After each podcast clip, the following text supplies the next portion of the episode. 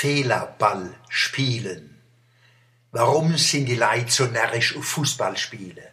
Der Sibyl Herberger sagt, weil sie nicht wissen, wie es ausgeht. Genau, aber es kommt noch was dazu. Fußball ist ein Fehlerspiel. Wer weiß es besser wie der SV Waldhof? Vielleicht der VfR? Fehlerspiel heißt nicht, dass a Fehler gemacht wäre. Das ist schon im wirklichen Leben so. Du brauchst das Drama Fußball nicht. Fehlerspiel heißt, es passieren dauernd Fehler. Fehler sind die Seele des Fußballspiels.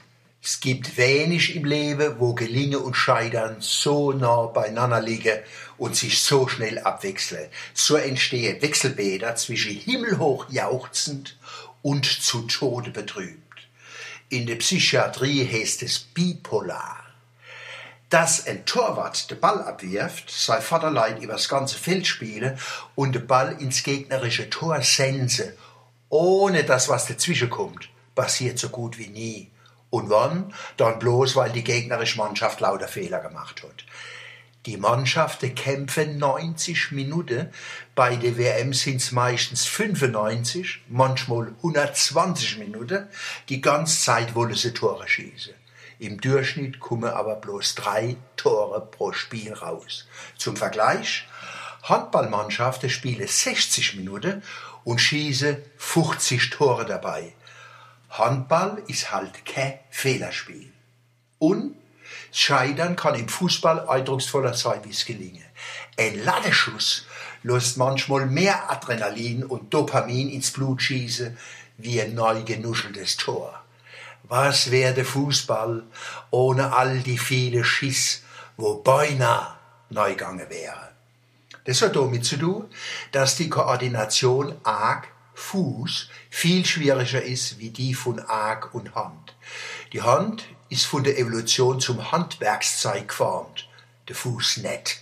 Er ist ein Gehwerkzeug. Man kann mit dem Fuß den Ball stoßen, schlänzen und stoppen, streicheln, kicken und kloppen, aber man kann ihn nicht packen wie mit der Hand. Außerdem ist der Abstand arg Fuß viel größer. Es ist schwerer, den Ball und die Umgebung gleichzeitig zu beobachten. Da kommt's auf etwas an, was die Fachleit periphere Sehen Hese. Der Volksmund hat längst ein passendes Bild dazu gefunden. Über den Tellerrand hinausschauen. Die besten Spieler lassen kein Arg vom Ball an ihre Füße und sehen doch den Mitspieler, wo zwei oder 40 Meter weiter steht oder in einen Raum neu läuft, wo der Pass ihn fußgerecht erreicht. Und das alles bei hohem Tempo. Alles gut also?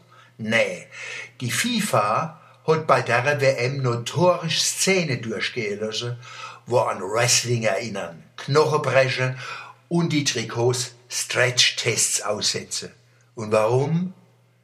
Dass noch die letzte Schnapsnas beim Public Viewing oder daheim eine Sensation erlebt und die Werbung in der Cap lang wird. Bier, Nicotino and Money haben die Schiedsrichter Käse bei der WM.